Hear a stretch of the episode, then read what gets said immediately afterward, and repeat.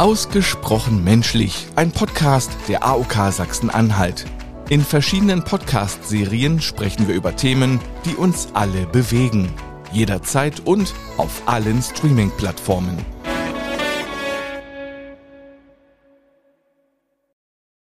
Hier ist Gesundheitswissen kompakt, der Podcast der AOK Sachsen-Anhalt. Wir informieren Sie über wichtige Gesundheitsthemen, die Körper und Geist betreffen. In dieser Episode geht es um das Thema Dankbarkeit in der Adventszeit. Es ist wissenschaftlich belegt, dass Dankbarkeit glücklicher macht als materielle Geschenke. Doch Dankbarkeit bedeutet mehr als nur das Zählen von Segnungen. In dieser Folge werden wir uns vertieft damit auseinandersetzen, wie Dankbarkeit unsere Perspektive auf das Leben verändern und uns zu einem erfüllten und zufriedenen Dasein führen kann. Lassen Sie sich von Diplompsychologe Alessandro Gasperi inspirieren, wie Dankbarkeit nicht nur in der Adventszeit, sondern das ganze Jahr über eine Quelle der Freude und Zufriedenheit sein kann. Willkommen bei Gesundheitswissen Kompakt und willkommen Alessandro Gasperi. Hallo meinerseits und vielen Dank, dass ich hier sein darf. Alessandro, warum ist es denn so wichtig, in der hektischen Adventszeit auch Raum für Dankbarkeit zu schaffen? Vielleicht können wir uns ja die Frage stellen, warum wir eigentlich die Adventszeit mit Hektik und Stress verbinden. Ja, das ist ja nicht so, dass die Adventszeit automatisch Hektik hervorruft, sondern wir eher als Menschen Hektik werden und Stress verbreiten. Das ist, glaube ich, also der erste Punkt, auf den wir achten können, ist sozusagen zu schauen, wie können wir dafür sorgen, dass wir Adventszeit auch anders betrachten und anders bewerten. Das wäre ein, ein wichtiger Punkt. Und wir können versuchen, die Dankbarkeit in dieser Zeit, aber auch darüber hinaus, wie du hast es ja schon erwähnt, dass wir auch Dankbarkeit das ganze Jahr anwenden können. Fokussiert auf die Adventszeit könnten wir so Techniken anwenden, die uns eben helfen, durch Dankbarkeit innezuhalten und uns auf die wichtigen Dinge des Lebens und vor allem auf die wichtigen Menschen in unserem Leben zu fokussieren. Die Frage, warum die Adventszeit stressig ist, kann ich dir ganz einfach beantworten. Man muss sich die ganze Zeit Gedanken machen, was schenke ich wem, wie viel bekommt der, was bekommt der oder die. Dann das Shoppen selbst ist ja schon Stress pur, die vollen Kaufhäuser oder eben Dinge, die man kaufen will, aber nicht vorhanden sind. Und dazu dann auch die Planung mit der Familie. Wer kommt an welchem Weihnachtsfeiertag? Was gibt es zu essen? Was muss eingekauft werden? Das ist wirklich Stress pur. Und wenn ich daran denke, wird mir schon ganz anders. Ja, ich würde jetzt auch am liebsten schreiend rausrennen, ja, wenn du das so erzählst. Aber genau das ist ja äh, im Endeffekt der Punkt. Ja. Es passiert ja ganz viel da oben im Stübchen, in unserem Köpfchen, in den Gedanken. Ja, wir äh, haben hohe Erwartungen zum Beispiel an Geschenke, hohe Erwartungen an familiäres Zusammensein und all das äh, verleitet uns ja in Hektik und Stress zu geraten. Wir könnten die Einkaufsliste für Weihnachten bereits im Juli oder August anfertigen. Wir könnten vielleicht schon das eine oder andere früher eben einkaufen und dadurch ein bisschen Hektik und Stress vermeiden. Und vor allem aber beginnt es in unserem Kopf tatsächlich, ja, dass wir noch mehr drauf schauen, unsere Gedanken ein bisschen zu kontrollieren, ein bisschen weniger Gewichtung zu geben, ja, dass wir lernen, nicht nur in Gedanken den Stress und Hektik zu verbreiten, weil je mehr wir darüber nachdenken, was auf uns zukommt und der Stress und dann sind die Einkaufsläden voller Leute und überhaupt, was da alles auf uns einprasselt, das ist viel auch selbstgemachter Stress. Du sagst, äh, wir könnten, wir könnten, also im Prinzip hätte, hätte Fahrradkette, aber es macht niemand oder es machen die wenigsten. Die meisten kaufen tatsächlich erst kurz vor Weihnachten alles ein. Warum sind die Menschen so? Das ist tatsächlich eine, eine, gute und berechtigte Frage. Ich glaube, dass man es damit beantworten kann, dass wir Menschen auch gern Dinge verschieben, ja, und äh, wissen, dass äh, wir diese Hektik und Stress, den wollen wir eigentlich gar nicht. Wir wollen ja unseren Alltag genießen und uns dann erst mit den Dingen beschäftigen, wenn sie kurz davor bestehen, sozusagen kurz vor Weihnachten fangen wir damit an. Und dann ist es eigentlich eben zu spät, um den Stress und die Hektik zu vermeiden. Das heißt, es geht auch hier im Jahre, im, innerhalb des Jahres nochmal darüber nachzudenken, ja, es ist bald Weihnachten, auch wenn es blöd klingt, wenn noch vier Monate fehlen, aber vielleicht wirklich dran zu denken, okay, was kann ich jetzt schon tun, um mir später den Stress und die Hektik zu vermeiden. Das wird nicht vollkommen gelingen, aber man kann ein Stück weit, einen Teil davon sozusagen abfedern. Die andere Variante wäre natürlich auch, dass man sagt, man schenkt sich nichts. machen einige, aber es funktioniert ja grundsätzlich nicht, weil man dann doch selbst was geschenkt bekommt oder weil man vielleicht enttäuscht ist. Wie, du schenkst mir ja wirklich nichts. Mhm. Also enttäuscht ist man vor allem dann, wenn man Erwartungen hat. Ja, wenn ich an irgendjemanden eine Erwartung hege und ich, diese Erwartung wird vom anderen nicht erfüllt, dann bin ich enttäuscht. Das ist das eine, auf was man schauen kann. Und Geschenke haben ja aber auch eine wichtige Funktion. Ja, sie sind ja auch ein Beweis dessen, dass ich zum Beispiel einen anderen Menschen wertschätze. Und das kann ich durch ein Geschenk, ein gezieltes Geschenk, ein bewusstes Geschenk auch zeigen. Ich habe ja bereits gesagt, dass Dankbarkeit glücklicher macht als herkömmliche Geschenke. Kannst du uns das näher erläutern? Ja, wenn du Kinder betrachtest, wenn sie ein Geschenk öffnen, dann hast du ein strahlendes Kind vor dir, du erkennst das an die Augen, wenn sie sich weiten und an den Mundwinkeln. Und das Kind beginnt vielleicht sofort mit dem Spielzeug zu spielen und es dauert ein paar Tage an, hält sozusagen an. Und dann kommt irgendwann diese Kehrtwende. Das Spielzeug liegt irgendwo im Spielezimmer oder im Kinderzimmer rum und wird nicht mehr angefasst. Was ist da los? Ja, und so ähnlich ist es auch bei Erwachsenen, wenn du dir ein neues Auto kaufst oder ein neues Smartphone oder du bekommst eine Lohnerhöhung, dann macht dich das für den Moment zufrieden. Glücklich ist schon ein sehr hoher Begriff, nennen wir es mal zufrieden. Und du zehrst dann ein Weilchen davon. Und dann gewöhnst du dich an das neue Auto, du gewöhnst dich an das neue Smartphone und du gewöhnst dich auch an die Lohnerhöhung. Das heißt, das, was du bekommen hast, gibt dir keinen Mehrwert mehr. Und davon brauchst du also wieder einen neuen Mehrwert. Das heißt, du brauchst ein neues Auto, ein größeres Auto, ist jetzt überspitzt gesprochen, eine größere, noch höhere Lohnerhöhung sozusagen, um wieder diesen Mehrwert zu erreichen, den du vorher bekommen hast. Das heißt, es wird zum Selbstläufer. Und deswegen machen dich die Geschenke auf Dauer nicht zufrieden oder nicht glücklich, sondern sie tragen eher dazu bei, dass man dann auch wieder in diese Haltung kommt, naja, es ist alles wie gewohnt. Dankbarkeit im Gegenzug dazu, Dankbarkeit ist etwas, was in die Tiefe deines Herzens geht. Ja, wenn sich jemand bei dir bedankt, dann fühlst du dich wohl, du fühlst dich von diesen Menschen gesehen, du fühlst dich gewertschätzt probier mal ein Kind zu loben. Ja, Lob ist eine große Dankbarkeitsmöglichkeit. Dann wirst du sehen, was das für eine Wirkung auf ein Kind hat. Und wenn du in deinem Umfeld dich öfters bei Menschen bedankst, dann wirst du auch merken, dass diese Menschen sich von dir angenommen fühlen, sich gesehen fühlen, gewertschätzt fühlen und wahrscheinlich auch geliebt fühlen. Und deswegen macht uns auf Dauer Dankbarkeit glücklicher, weil diese Zustände überdauern sozusagen. Wie gelingt es denn, dass man sich auf Dankbarkeit fokussiert, also gerade in einer Zeit, die von materiellem Konsum geprägt ist? Also ich fange mal mit einem Zitat von Johann Wolfgang Goethe an. Es fällt ihm, dem Menschen, mehr auf, was ihm fehlt, als das, was er besitzt. Dankbarkeit hat auch ganz viel damit zu tun, was wir haben und nicht nur, was wir wollen. Und das heißt, wenn wir sozusagen auch innerlich zur Ruhe, zur Besinnung kommen wollen, da ist ja auch Adventszeit eine gute Zeit, dann geht es auch darum zu schauen, was wir haben. Ich glaube, das hat sehr viel eben auch mit innerer Zufriedenheit zu tun. Und ähm, innere Zufriedenheit ist aus meiner Perspektive heraus eine Entscheidung. Wenn ich meine Zufriedenheit oder wie wir es oft nennen, das Glücklichsein, nur damit messe, wie sehr ich von außen Bestätigung bekomme, vielleicht durch Geschenke, ist ein Unterschied, wenn ich mich dafür entscheide, eben zufrieden zu sein mit dem, was ich habe und mit dem, was ich bin. Das heißt, es geht darum, auch ein Stück weit seine Situation anzunehmen und daraus dann äh, auch Wünsche und Ziele zu formulieren. Das ist völlig in Ordnung. Aber vor allem geht es um Akzeptanz und Annahme. Und dennoch ist es ja vor allem für Kinder eine Zeit für Geschenke. Die Wünsche werden immer größer, werden immer teurer.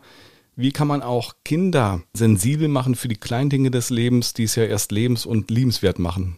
Ja, die Kinder brauchen natürlich auch ein Stück weit Geschenke. Das ist ja auch so ein bisschen eine Erwartung oder eine Hoffnung oder ein Wunsch, auch das mit Weihnachten gekoppelt ist. Und ich finde das auch völlig in Ordnung. Die Frage ist ja, wie groß, wie teuer, wie viele Geschenke. Ja, wo, wo ziehen wir die Grenzen?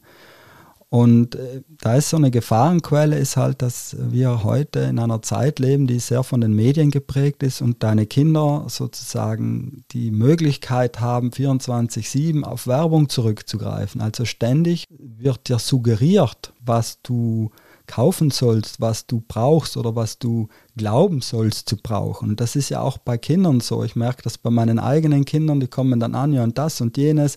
Und wo du denkst, wo, wo kommen überhaupt die Ideen her? Und dann merkst du erst, ah, das ist ähm, ja viel im Internet, was kursiert und was uns auch unter Druck setzt. Dann ist auch ein größerer Vergleich da. Kinder vergleichen sich vielleicht mehr als früher. Ne? Da mein Nachbar hat drei Fußbälle, ich brauche einen vierten, um jetzt mal ein Beispiel zu nennen. Und das ist, glaube ich, so ein gesamtgesellschaftliches Problem, was, auf was wir auch achten sollten. Und es ist eben wichtig, mit den Kindern im Dialog zu bleiben, sie zu sensibilisieren für wie gut es uns geht, ne, Voraussetzung, dass es uns gut geht, aber in Deutschland geht es ja auch vielen Menschen gut und dass diese Konsumfassade nicht äh, dazu beiträgt, uns glücklicher oder zufriedener zu machen, sondern es eben andere Werte, andere Vorstellungen im Leben sind, die uns dazu verhelfen können, zufriedener zu sein. Und da lohnt es sich auch manchmal in der Welt ein bisschen zu vergleichen. Wir wissen, dass es in der Welt nicht alle Menschen schaffen, an Konsum teilzuhaben. Viele Menschen sind damit beschäftigt, primäre Bedürfnisse zu befriedigen, wie Essen auf den Tischen, Dach über dem Kopf und Kleidung. Und vielleicht lohnt es sich eben mit den Kindern da in Dialog zu gehen und ähm, da ein bisschen mehr auch auf die Dankbarkeit zu achten, wie gut es uns auch geht und wie gut es deinem Kind geht. Und dass die Bedürfnisbefriedigung nicht ein Selbstläufer ist. Also ich habe noch ein gutes Beispiel mitgebracht. Ähm, man kann mit Kindern Rituale einführen. Rituale sind sehr wichtig, um im Leben so Dinge zu verstetigen in sich. Ja. So ein Ritual könnte sein, dass man eben gezielt konkret Menschen hilft, auch mit dem Kind gemeinsam oder Lebensmittel zur Tafel bringt, ja, wo die Kinder dann auch die Dankbarkeit von anderen Menschen erfahren, spüren und erleben, dass man auch für kleine, aber wesentliche Dinge des Lebens dankbar sein kann. Man kann mit Kindern in den Park gehen und mal eine Stunde dort Müll sammeln, ja, einfach um die Kinder dahin zu bringen, dass sie wieder ein bisschen mehr auch sensibilisiert werden. Inwieweit spielt denn Dankbarkeit eine Rolle im familiären Miteinander, also insbesondere in der Adventszeit? Man kann die Dankbarkeit so betrachten als große Chance. Wir stehen ja sehr häufig auch im Familienstress, im Miteinander. Am Ende ist es so, dass wir Menschen den größten Stress im sozialen Miteinander finden, also in den zwischenmenschlichen Beziehungen entsteht der meiste Stress. Das muss man, glaube ich, immer wieder sich vor Augen führen, dass zwischenmenschliche Beziehungen dafür da sind, uns Energie zu geben. Das sind ja unsere Energielieferanten. Und wenn es im Familiensystem nicht gut läuft, dann ist es kein Energielieferant mehr, sondern eine Verzehrung der Energie. Und darauf können wir achten. Und vor allem können wir die Adventszeit dafür nutzen, einen Umkehrschub hinzukriegen von Hektik, Alltagsstress, Familienstress, hohen Erwartungen, sondern hin zu mehr Besinnung, mehr Dankbarkeit, mehr Lob auch für die Kinder, mehr Miteinander. Können denn vielleicht auch überzogene Erwartungen an eine harmonische Familienzeit zu Stress führen? Wie können wir damit umgehen?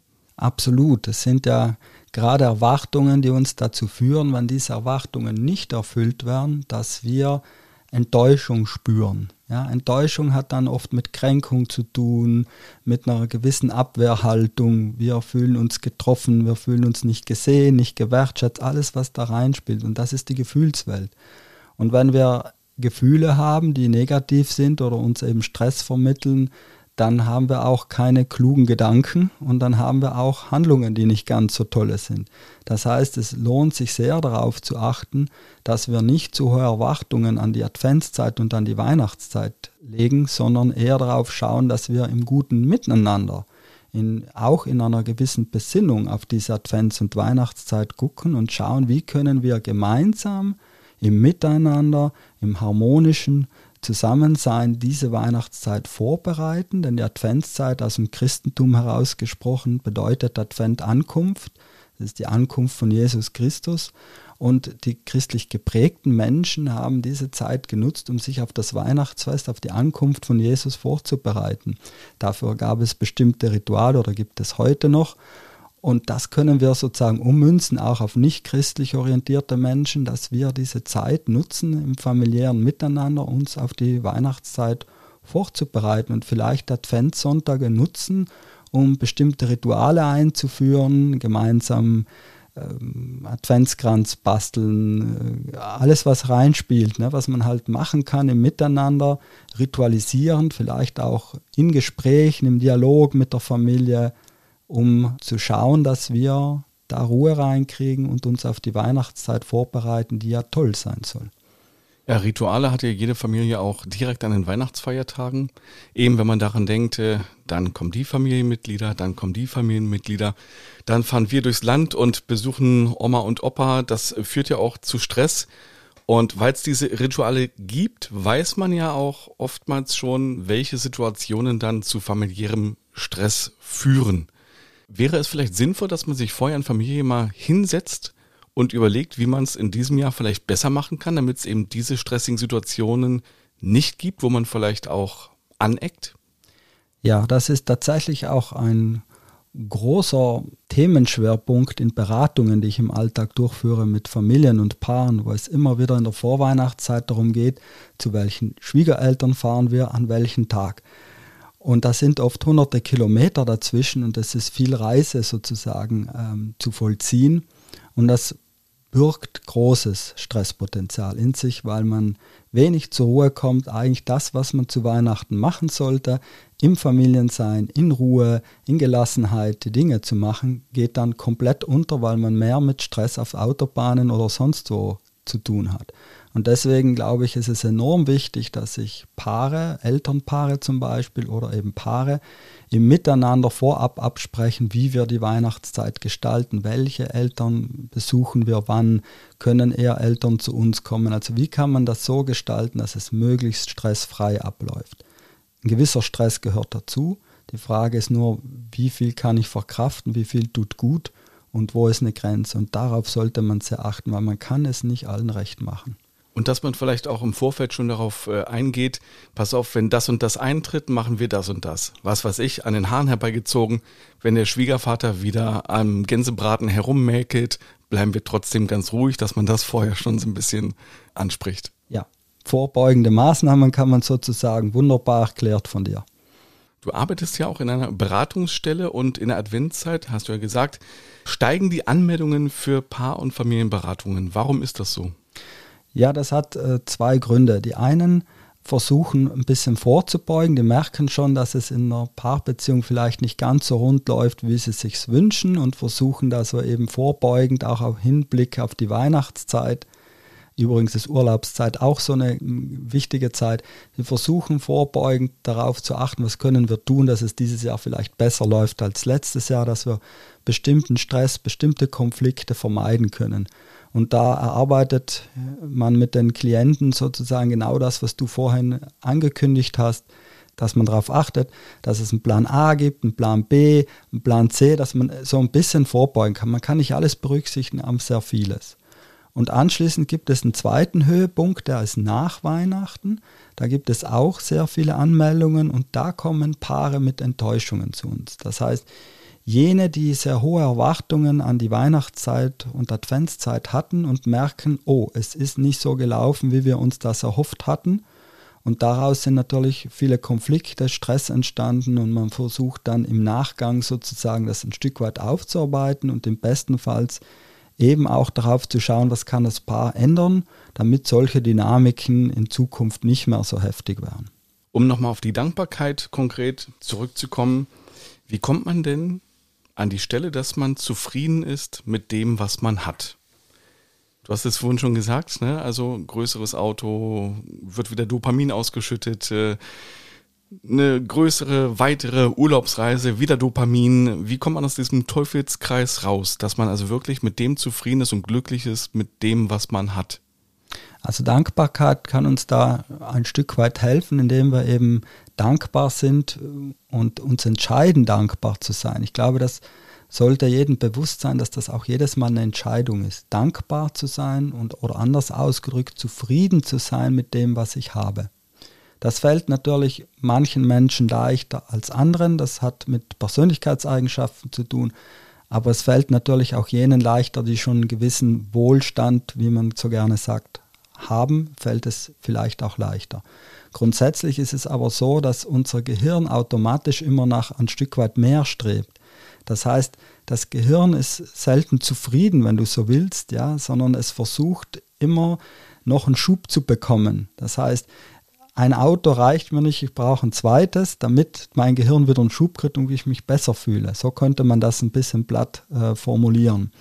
Und da kann man nur sozusagen für sich selbst zur Besinnung kommen und zur Demut, zur Bescheidenheit zurückführen, damit wir in unseren Gedanken arbeiten, ich brauche das nicht unbedingt. Das ist zwar alles schön, aber das macht mich doch nicht wirklich zufrieden. Und dann blicke ich an meine Seite, zu meiner Frau, zu meinem Mann, zu meinen Kindern, zu meinen Eltern, Schwiegereltern, was auch immer in meinem familiären Umfeld gerade eine große Rolle spielt. Und da erkenne ich eigentlich die Menschen, die mir dazu verhelfen, zufriedener zu sein. Die, wo es sich lohnt, auch mich zu entscheiden, zufrieden zu sein und dankbar zu sein. Setzt natürlich voraus, dass ich gute Beziehungen führe. Ja, und da kann ich wieder auf mich achten, welchen Anteil trage ich bei für eine gute Beziehung oder umgekehrt, welchen Anteil trage ich bei, damit meine Beziehungen gerade nicht so gut laufen. Meistens merkt man ja auch selbst, welche Ansprüche man hat und wie diese Ansprüche wachsen ne, dass man eben doch wieder das neueste iPhone braucht oder das neueste Smartphone im Allgemeinen.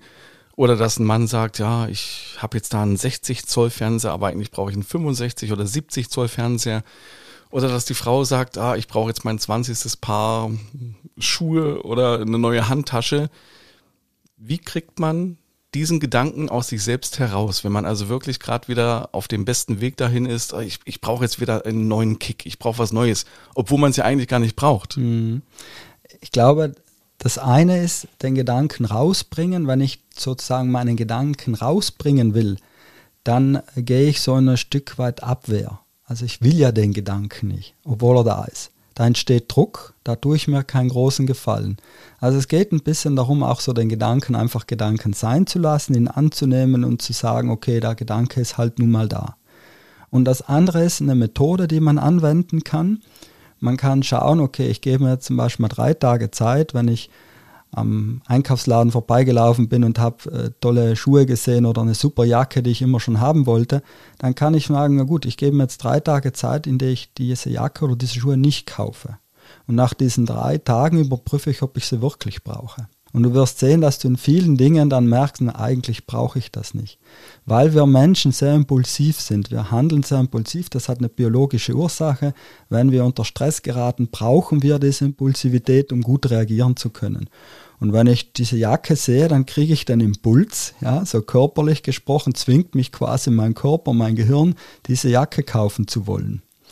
Und dann kaufe ich sie und dann habe ich eine Befriedigung. Und dann ist wieder mein System ruhig innen drinnen. Ja? Anspannung, Entspannung, Anspannung, Jacke, Jacke, Jacke, Entspannung, habe sie gekauft, kann mich beruhigen.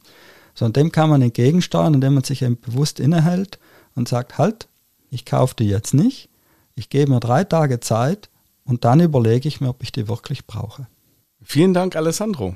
Gerne und vielen Dank, dass ich hier sein durfte. Und Ihnen vielen Dank fürs Reinhören. In der kommenden Episode der Podcast-Reihe Gesundheitswissen kompakt haben wir wieder ein spannendes Thema für Sie vorbereitet. Da geht es dann um Klinik-Clowns und die nächste Folge gibt es auch direkt schon im Dezember.